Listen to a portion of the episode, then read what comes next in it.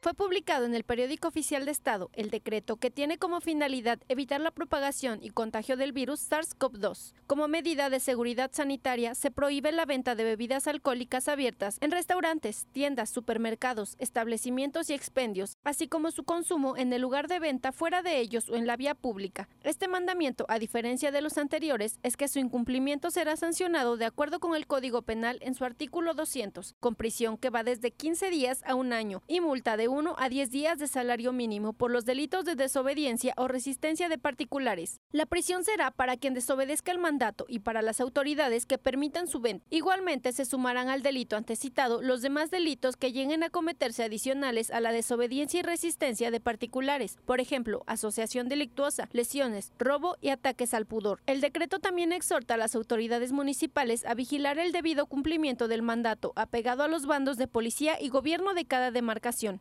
respecto a la venta de bebidas alcohólicas y su consumo en vía pública y aplicar las sanciones administrativas correspondientes. Este acto jurídico del Ejecutivo Estatal es hasta el día el más riguroso y estricto de los mandamientos dictados durante la contingencia al sancionar como delito el hecho de que alguien consuma o le permitan que consuma bebidas alcohólicas en vía pública. Con información de Seidy Sánchez para Mega Noticias, Shani Cerqueda.